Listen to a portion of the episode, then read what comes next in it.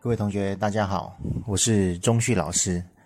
今天我们来聊一聊啊，很多人常谈到的职涯规划与生涯规划的不同。那常常有人会说，这个职涯呃是比较趋向于显性的。呃，为什么这么说呢？因为我们在职场上来讲的话，通常呃是比较会讲究。功利的这种形式，那比如说你的职位、你的待遇，还有你的职业属性，以及因为职务而产生的一些商务交流等这些因素，所以这个都是比较属于明显而且能够去衡量的，呃，这个高低或者成就的一些原因。那我们也知道，呃，因为职务和所在的职场的不同，啊，常常会发展出一些相关的生活连结，也因此，在人生的每一个阶段里面，其实他的职业生涯都会有因为阶段的不同而有所改变，这就是职业啊，我们常讲的，它带给呃一个人生很重要，在经济上，好。注意哦，好，在经济上一个非常主要的一种呃支撑。当然，这样子的一个经济上，因为透过职业的选择，或者是所从事的工作不不同，而会有一个相应的一个匹配，或者是呃我们讲的这个一致性。所以呢，职涯它的局限应该严格说起来，它是。在生涯规划当中的一环，所以职涯再讲一次，好，它是比较属于呃生涯的一个部分。那生涯跟职涯最大的差别又在哪里呢？啊，我们讲的生涯它是比较趋向于隐性的，它是属于比较感受性，而不完全是以金钱或者是功利作为衡量的，所以它比较属于综合性，好。长时间的衡量，因为一个人从出生到死亡，平均余命，我们现在大概都是八十岁左右，所以在这一生当中的八十年，你如何做好生涯跟职业的规划？那当然会有，因为时空环境的不同，会有层次上的差异。也简单的讲述是说，做好生涯规划，其实你就能够做好职涯规划。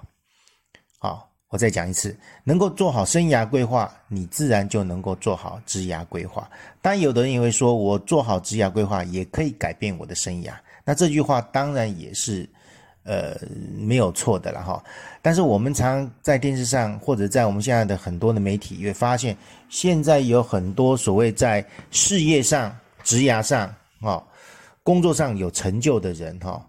但是他的其他的一些。我们譬如说他的婚姻关系啦、亲子关系啦，甚至他的一些呃亲属关系等等，包含健康、祸福等，都是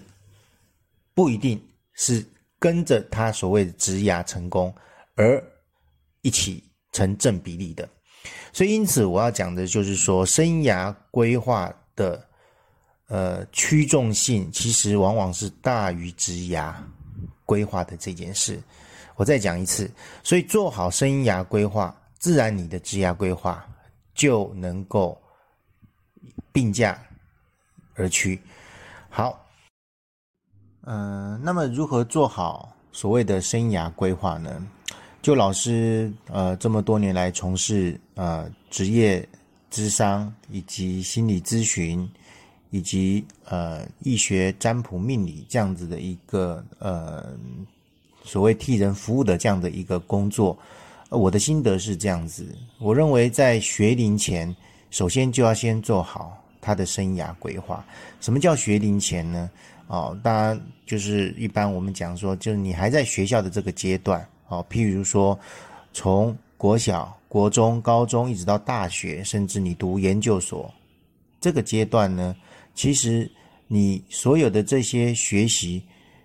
最好是能够比较符合你的志趣，或者是你的才华，甚至你的这个呃呃热情，或者是这样子的一个呃心有所属的这个方向去发展。那所学跟心里所想的，如果能够一致的呃去从中呃做好搭配的话。那其实这就是做好生涯规划的第一步。那如何让自己知道自己到底喜欢什么，或者是自己的呃热情在哪呢？那当然，通常你必须要先透过一些工具上的一些呃，比如说评量啦，或者是一些呃学习。那房间当然有很多的一些关于职业或者是兴趣。这方面的一个评量的一个测验等等的一些工具，呃，但是呢，从古至今呐，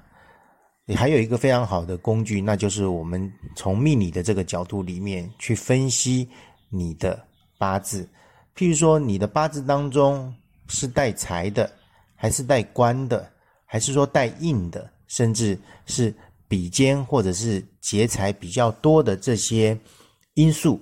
而产生出你这个人特有的一个性质，或者我们讲的这个特质，呃，其实这都是非常有趣的一个呃呃课题啊，或者是呃值得大家进一步针对探索自己如何发掘自己真正的才能，所谓的呃呃兴趣一个很好用的工具。其实现今大多数的人。把我们中国传统文化中很多的，呃，比如说八字啦，或者是我们讲的一些，呃，算命这样子的一个工具，把它当做是一种迷信，甚至是所谓在呃宿命论的这个范围，其实这个都是太小看我们这个老祖宗所留下来的这些智慧，呃。这当然，这个题目来讲的话，一般是比较大的，所以有机会老师再慢慢的跟各位分享如何利用我们这个呃呃八字来去分析自己的真正适合的才能跟才华在哪里，然后整个人生呢，其实透过这样子的一个呃分析或者是一个认知呢，其实也同样的能够做好。生涯规划的这件事情，好，所以，嗯，有时候我们往往不需要舍近求远，哈。其实，在我们身上所属的这样子的一个呃 DNA 里面，其实我们的老祖宗很多的时候就已经告诉我，其实，呃，好用的工具就在你的身边，只是有没有人去用或者去。呃，讲解这方面的一个知识，让更多的人去了解，或者是呃，真正的运用这么好的工具。嗯，这样的工具有个什么样的特色呢？啊，那当然，它就是利用你的出生年月日及时辰，来推算出你这一世的人生剧本。这听起来很酷吧？什么叫做人生剧本呢？那就是说，从你年轻到老年的这一生中，你会遇到什么样的人物，产生什么样的一个亲情关系？因为算命的本质很多都是以人物的互相干扰，或者是互动而产生的一种爱恨情仇，以及因为不同的人物出现，产生财务利益的交换。啊，这方面的情理，我们称作。就是生涯，或者我们称作就是职场。人因为是社会型的动物，与人交往互动难免就会产生情感，以及财务的这种交换，有时候还会衍生出一些健康上的问题。人如果没有在对的时间或环境和人物下产生的因果关系，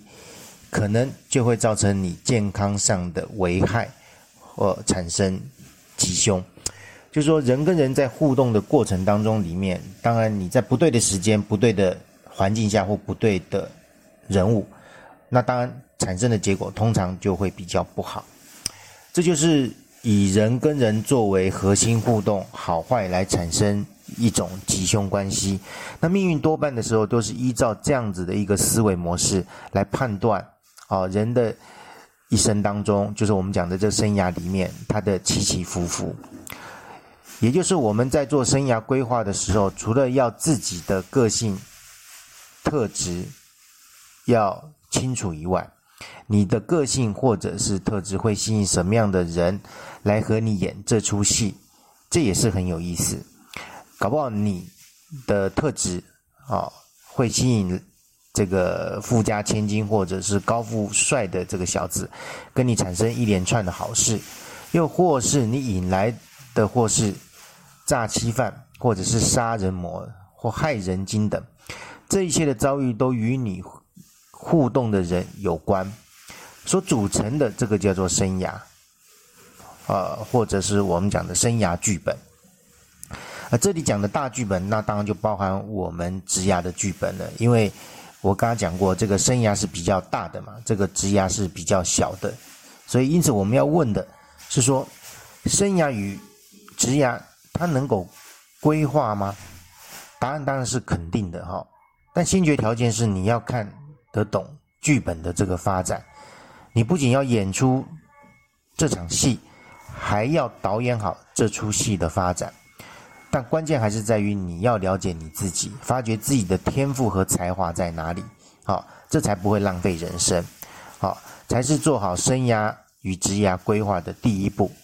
你不一定要照学校或别人讲的那套方式来生活。如果你已经是成年，